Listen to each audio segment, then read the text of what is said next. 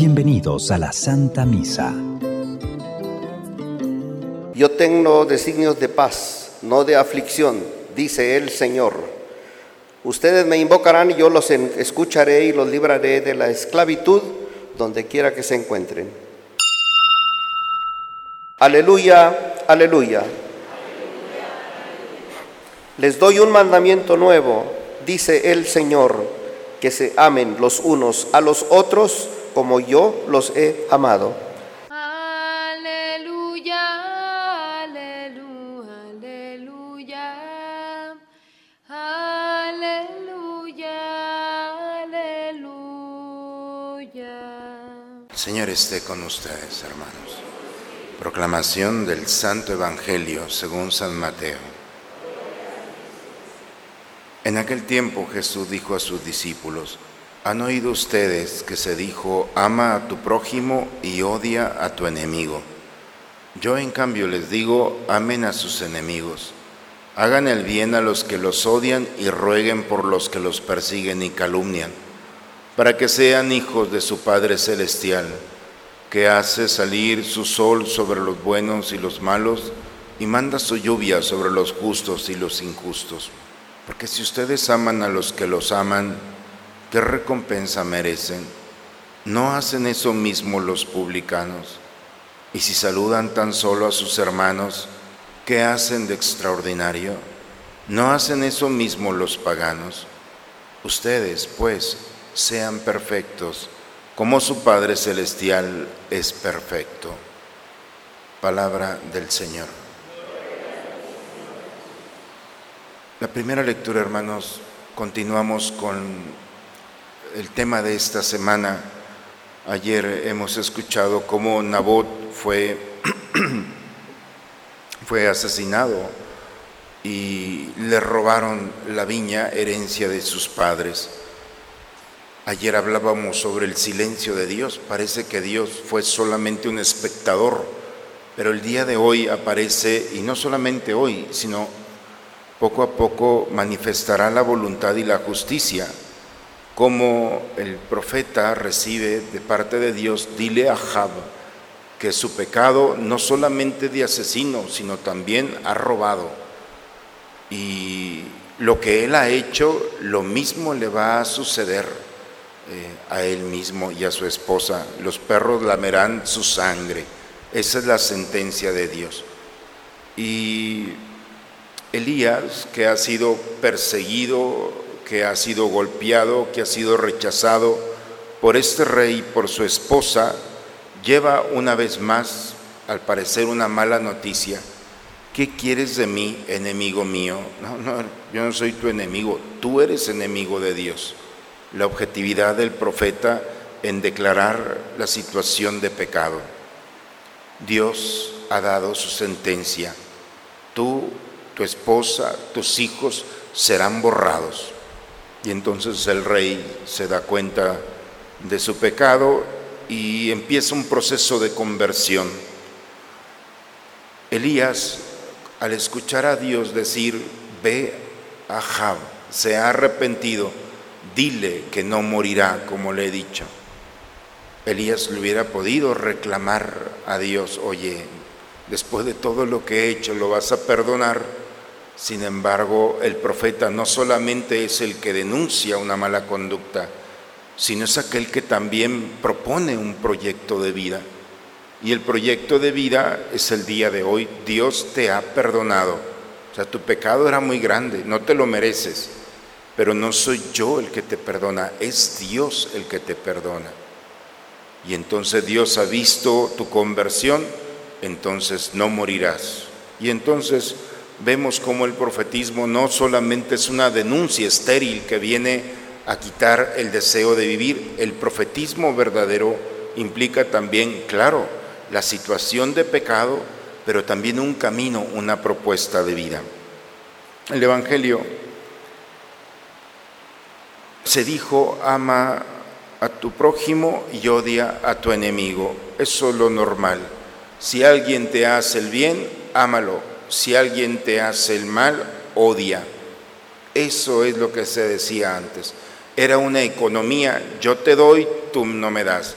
Si yo te doy y tú no me das, yo tampoco te doy.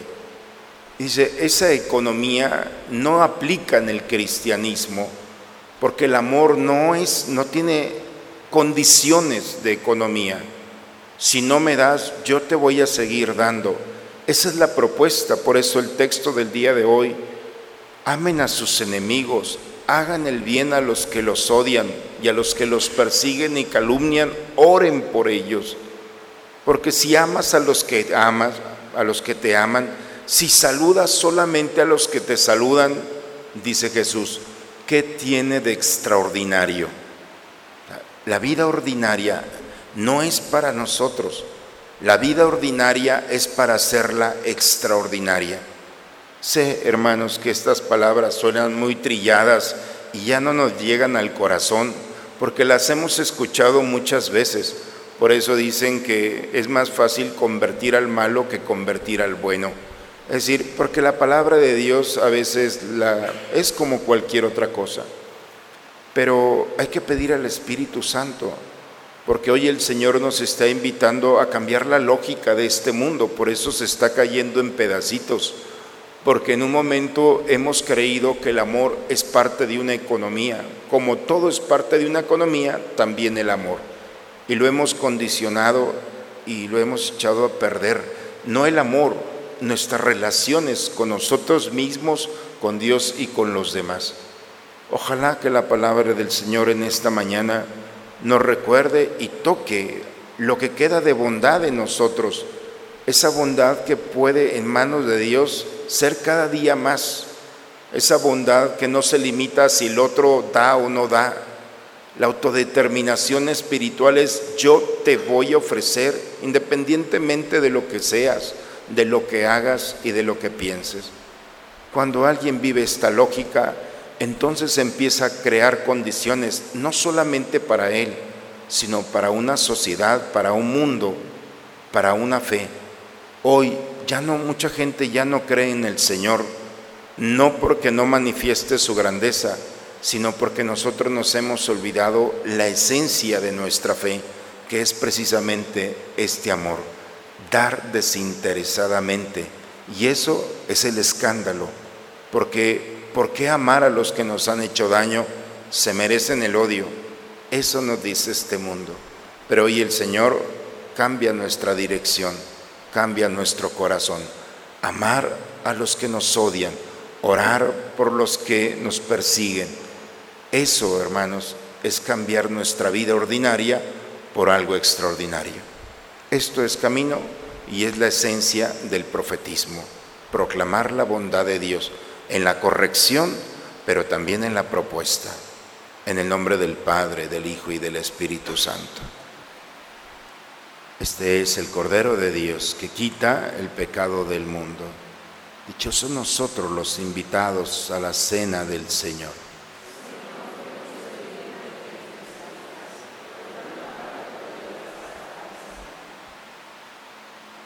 Cualquier cosa que pidan en la oración,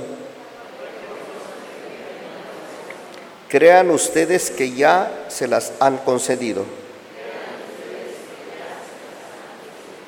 y la obtendrán, dice el Señor.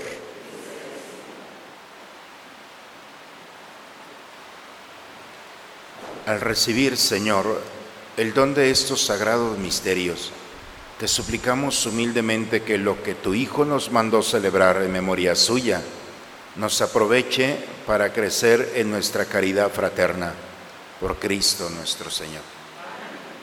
El Señor esté con ustedes, hermanos.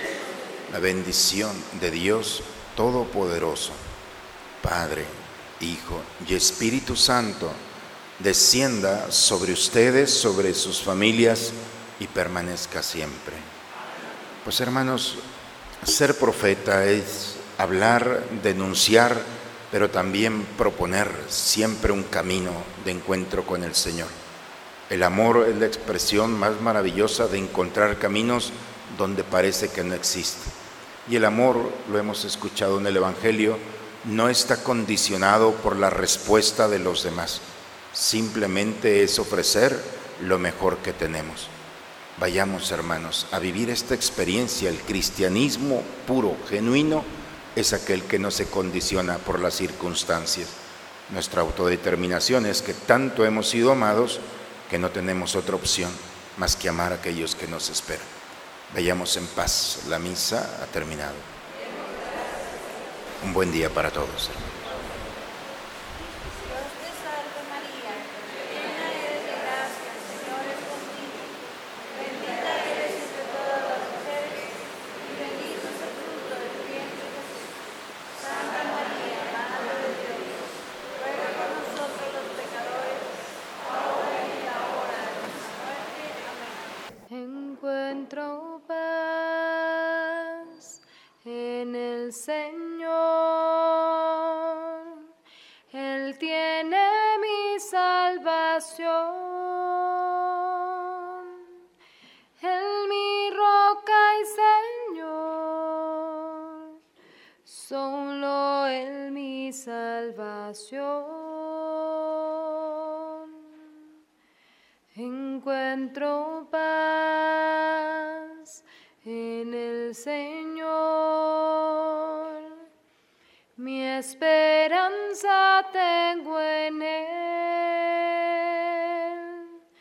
Solo Él es mi fuerza, Él mi confianza. Nada.